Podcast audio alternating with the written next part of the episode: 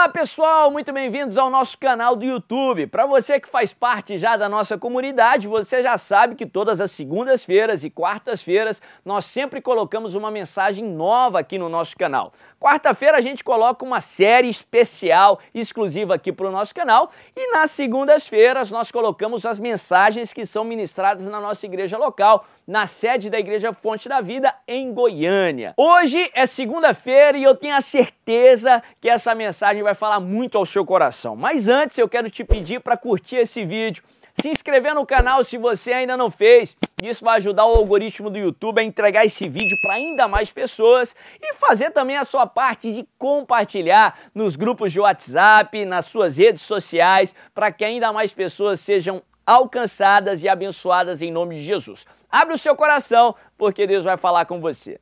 Evangelho de João, capítulo 11, verso 17. A Bíblia diz assim: Ao chegar, Jesus verificou que Lázaro já estava no sepulcro havia quatro dias.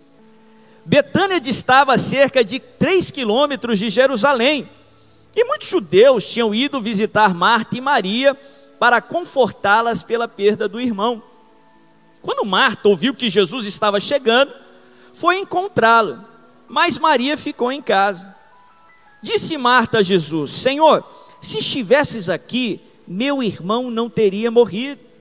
Mas sei que mesmo agora Deus te dará tudo o que pedires. Disse-lhe Jesus: O seu irmão vai ressuscitar. Marta respondeu: Eu sei que ele vai ressuscitar na ressurreição no último dia. Disse-lhe Jesus: eu sou a ressurreição e a vida. Aquele que crê em mim, ainda que morra, viverá.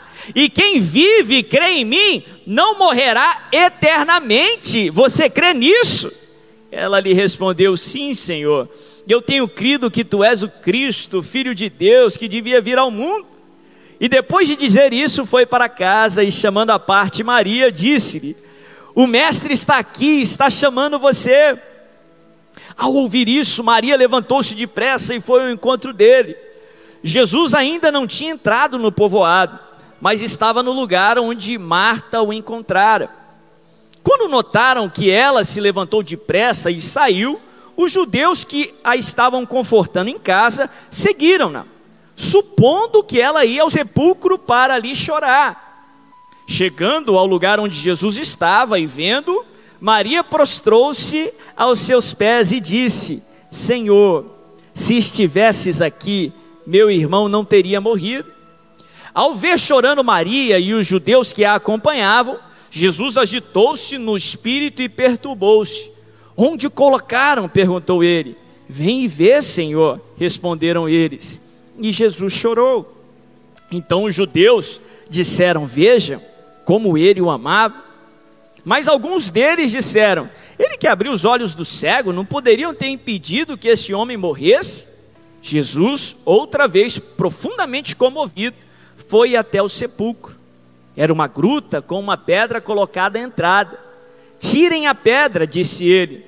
Disse Marta, irmã do morto: Senhor, ele já cheira mal, pois já faz quatro dias. Disse-lhe Jesus: Não falei que se você cresce, veria a glória de Deus? Então tiraram a pedra. Jesus olhou para cima e disse: Pai, eu te agradeço porque me ouviste. Eu sei que sempre me ouves, mas disse isso por causa do povo que está aqui, para que creia que tu me enviaste. Depois de dizer isso, Jesus bradou em alta voz: Lázaro, venha para fora o morto saiu com as mãos e os pés envolvidos em faixas de linho e o rosto envolto num pano. Disse-lhe Jesus: Tirem as faixas dele e deixem-no ir. Olha que texto tremendo, que texto poderoso. Nós estamos estudando sobre as ressurreições de Jesus. Nos evangelhos, a Bíblia nos mostra três ressurreições que Jesus realizou. Interessante que ressurreição era uma das promessas para o Messias, para o ungido que viria. Sabemos hoje, com, com o conhecimento do Novo Testamento, que as palavras ali no Antigo Testamento não era só que o Messias seria ressuscitado, mas como ele iria ressuscitar? Ele iria vencer a morte. Hoje nós entendemos através da própria fala de Jesus com Marta, por que, que a ressurreição era algo particular do ministério do Messias, porque ele disse para Marta que ele era a própria ressurreição. Ele disse: Eu sou a ressurreição e a vida, e aquele que crê em mim, ainda que morra, viverá. Jesus é a própria ressurreição. É nele que temos a vida que vence a morte de uma vez por todas. Nós estamos nessa ressurreição, que é a que mais também tem detalhes na palavra de Deus, que foi a ressurreição de Lázaro. Uma ressurreição que acontece depois de quatro dias que Lázaro já estava morto, contra toda a crença na época que acreditava que o morto, que a alma do morto ficaria em torno ali do corpo por três dias. O quarto dia representava o dia do fim, o dia que já as esperanças, todas as esperanças haviam ido embora. E a Bíblia fala que de propósito, Jesus vai no quarto dia para dizer: Eu sou a ressurreição e a vida. Quando ele está, nem a morte consegue vencer, nem a morte consegue prevalecer. E aprendemos muitas lições aqui no texto, mas eu não poderia deixar encerrar uma mensagem sem falar do papel da oração. Porque essa história, apesar de ter acontecido ali no contexto que Jesus ainda era Deus encarnado, nos ensina muito sobre a importância da oração. A Bíblia fala que Jesus ele estava distante, ele estava dois dias de viagem ali da região onde Lázaro estava enfermo. E foi por causa de um pedido de Marta, um pedido das irmãs de Lázaro, que Jesus ele partiu em direção a Betânia. E ele foi no intuito de resolver o problema. Ele foi no intuito de fazer um milagre. Hoje, no contexto da nova aliança, no contexto da graça, da dispensação do Espírito Santo, nós sabemos que isso é a oração. Se não fosse o pedido de Marta, se não fosse a oração de Marta, se não fosse a oração das irmãs de Lázaro, o milagre não teria acontecido. Lázaro não teria sido curado, ressuscitado. O problema teria prevalecido. Jesus agiu através da oração. Ai, a Bíblia nos ensina tanto sobre a importância da oração. Não existe relacionamento com Deus sem oração. Não existe vida cristã sem oração. Não existe agir de Deus sem oração. Porque Deus age através da oração. Quantos Lázaros não deixaram de reviver por falta de oração? Quantos milagres não deixaram de acontecer por falta de oração? Ah, se você soubesse a importância da sua oração para a sua vida com Deus, meu irmão, você jamais deixaria de orar. Se você soubesse, se você compreender o poder que tem a sua oração, você jamais vai deixar de orar. A Bíblia nos ensina isso de tantas formas, de várias maneiras. O próprio Jesus nos ensinou que na vida cristã, aqui na terra, nós devemos orar sempre, sem nunca esmorecer, sem nunca desanimar. O apóstolo Paulo fala lá em Tessalonicenses que nós devemos orar sem cessar, porque você não vai ter a vida de Deus aqui na terra se você não orar. A vida de Deus, o agir de Deus, o poder de Deus, ele é liberado através da sua oração. Tem muita gente que, que pode conjecturar, dizer: ah, mas Deus não pode agir sem a oração. Ele não pode fazer sem a, o pedido de alguém. Sim, Ele é Deus, Ele pode todas as coisas. Mas como ele é soberano, como ele pode todas as coisas, a Bíblia também nos ensina que ele é um Deus de princípios. E ele estabeleceu princípios que ele não quebra. Um desses princípios é que ele agiria aqui na terra através do homem. Deus poderia derrotar o diabo sem o homem?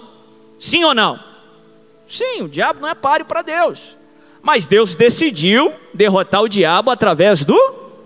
A Bíblia fala que em breve o nosso Deus esmagará o diabo debaixo dos nossos pés, debaixo dos seus pés.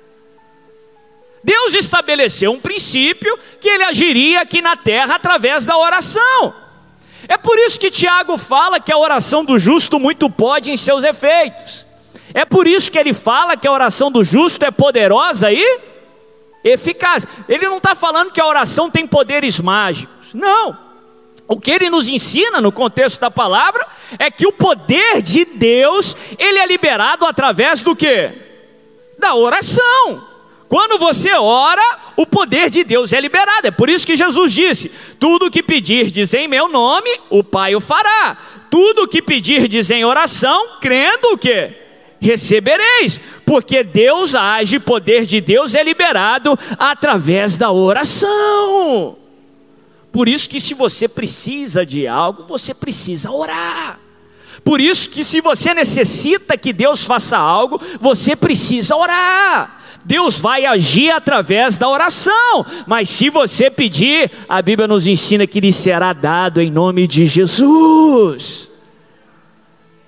Você precisa orar, você precisa ter espírito de oração, orar sempre, falar com o Senhor, ter relacionamento com Ele. Você precisa ter o seu momento a sós com o Senhor, isso é fundamental na vida cristã. Só assim você vai controlar essa velha natureza, você vai se aproximar, você vai se tornar mais parecido com Ele e menos parecido com esse mundo. Ter aquele teu tempo a sós com o Senhor, seja aqui no santuário da igreja, seja lá na tua casa, aquele tempo que você separa para você e Deus, para você falar com Ele. Você precisa orar. Não existe vida cristã sem oração, não existe milagre sem oração. Aqui na história da ressurreição de Lázaro, aprendemos sobre um aspecto da oração bem particular. Aprendemos sobre intercessão, que também é um tipo de oração. Quando Marta e Maria, elas enviam um mensageiro até Jesus e pedem para que Jesus venha até Betânia, venha até a casa delas elas não estavam pedindo para uma cura pessoal, elas estavam pedindo para uma cura do seu irmão. Elas estavam orando por alguém, elas estavam intercedendo. Intercessão é uma oração que é feita por uma outra pessoa.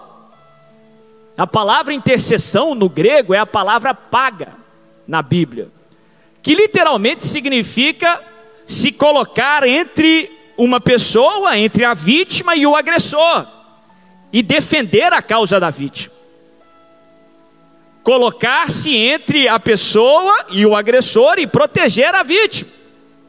Colocar-se na brecha. Isso é intercessão. Quando você ora por alguém, você está colocando, você está se colocando entre a pessoa e o problema.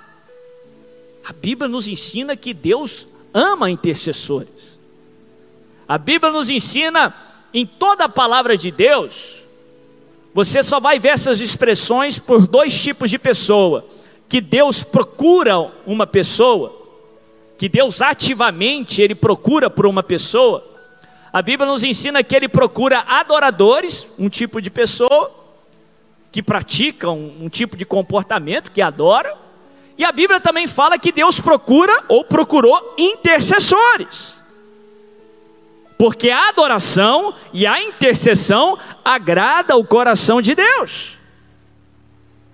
Lá no livro de Isaías, a Bíblia fala que quando Deus queria proteger Israel, agir em favor de Israel, ele procurou intercessores para orar por Israel. Interessante que na palavra de Deus aprendemos que é Deus que gera em nós tanto querer quanto realizar. Dentro desse entendimento, nós sabemos que quem gerou o desejo em Marta e Maria para que o seu irmão fosse curado foi o próprio Deus. E por isso elas se colocaram na brecha, por isso elas intercederam. E Deus respondeu à intercessão de Marta e Maria. Interessante na palavra de Deus que todas as vezes que Deus queria agir, proteger, ele sempre procurou um intercessor. É uma maneira de Deus agir. Ele age através de intercessores. A Bíblia fala que em determinado momento, Deus queria proteger Ló, um familiar de Abraão, porque ele iria trazer uma destruição para Sodoma e Gomorra. E a Bíblia fala que a forma que Deus livrou Ló foi que ele foi atrás de um intercessor, Abraão, que intercedeu por Ló. E por isso ele resgatou a família de Ló, protegendo eles da destruição que veio a Sodoma e a Gomorra. Quando Deus queria resgatar e libertar o povo do Egito, ele também foi atrás de um intercessor chamado Moisés, que por algumas vezes intercedeu pelo povo. Deus queria cumprir a sua vontade e ele agiu através de um intercessor. Quando Deus ele quis salvar eu e você da morte e do inferno, ele também foi atrás de um intercessor, que é Cristo Jesus, não só o nosso remediador, mas também o nosso intercessor, o único caminho que nos leva a Deus. Ele que intercedeu por nós, é Ele que intercede por nós, e através da Sua intercessão, nós fomos salvos, somos protegidos e abençoados. Todas as vezes que Deus vai agir, Ele age através de um intercessor, até para abençoar a sua vida. Deus usou intercessores. Até para abençoar a sua vida hoje, Deus usa intercessores. Aí você pode falar, poxa, mas eu sou o único da minha família que conhece o Senhor. Eu vim através da televisão, eu vim porque passei um dia aqui na porta. Eu não conheço uma pessoa que não intercedeu por mim. Você não conhece, mas Deus sabe. Talvez você nem tomou ciência, mas Deus levantou um vizinho, Deus levantou alguém que te viu, que orou por você. Talvez você nem sabia disso, a Bíblia fala que a bênção de Deus se estende até mil gerações. Talvez sua tataravó lá atrás, ela teve uma experiência com Deus e intercedeu pela sua vida. Deus te colocou aqui numa igreja séria, uma igreja de intercessores. Deus estabeleceu aqui um apóstolo, uma bispa que ora por você todos os dias, pastores, bispos que oram e intercedem pela sua vida, mesmo sem te conhecer. Deus levantou um intercessor, Deus levantou intercessores para orar e abençoar a sua vida em nome de Jesus. Interessante que a Bíblia nos ensina que há promessas quando nós intercedemos há promessas para o intercessor. Nós aprendemos que, com a mesma medida com que medirmos, nós seremos medidos. Quando nós oramos pelas pessoas, oramos por outras pessoas, Deus faz questão de levantar pessoas que também orem por nós, intercedam por nós. Quando nós oramos e abençoamos, até aqueles que nós desgostamos, não é isso que a Bíblia fala? Que nós devemos amar os nossos inimigos. E não tem melhor forma de amar o inimigo do que abençoar, do que orar por ele, orar por ela. Quando nós fazemos isso, com a mesma medida que nós medimos, Deus faz questão com que nós sejamos medidos também. Ele faz questão que pessoas se levantem para orar pelas nossas vidas. A Bíblia nos ensina ali no livro de Jó, depois que Jó passou maus bocados, perdeu tudo, sofreu uma chaga no seu corpo terrível, mas no final do livro de Jó, depois que ele tem uma experiência com o Senhor, Deus encontra com ele e restaura tudo o que ele tinha, e não só restaura, mas dá o dobro a ele de tudo que ele tinha perdido. Amém? Quantos creem que Deus vai dar o dobro de tudo que você já perdeu em nome de Jesus? Mas não por coincidência, a Bíblia fala que a promessa só se cumpriu quando Jó ele orava pelos seus amigos. Quando ele foi interceder, ó que os amigos de Jó nem eram tão amigos assim. Falaram muita bobagem para ele. Ainda assim ele intercedeu, ele orou por eles, ele orou por, por, por, por aqueles três que tinham vindo para julgar, para condenar ele. Ele intercedeu, enquanto Jó intercedia, ele orava pelos seus amigos. Deus restaurou aquilo que ele tinha perdido e Deus devolveu o dobro em nome do Senhor Jesus. Eu quero declarar sobre a sua vida também. Todas as vezes que você se levantar para abençoar o teu próximo, todas as vezes que você interceder pelas pessoas que estão à sua volta, até quando você orar por aqueles que você não tem nem tanto apreço assim, você vai agradar o coração de Deus e a mão do Senhor vai vir sobre a sua vida. Deus vai dar restituição, Deus vai dar o dobro em nome de Jesus.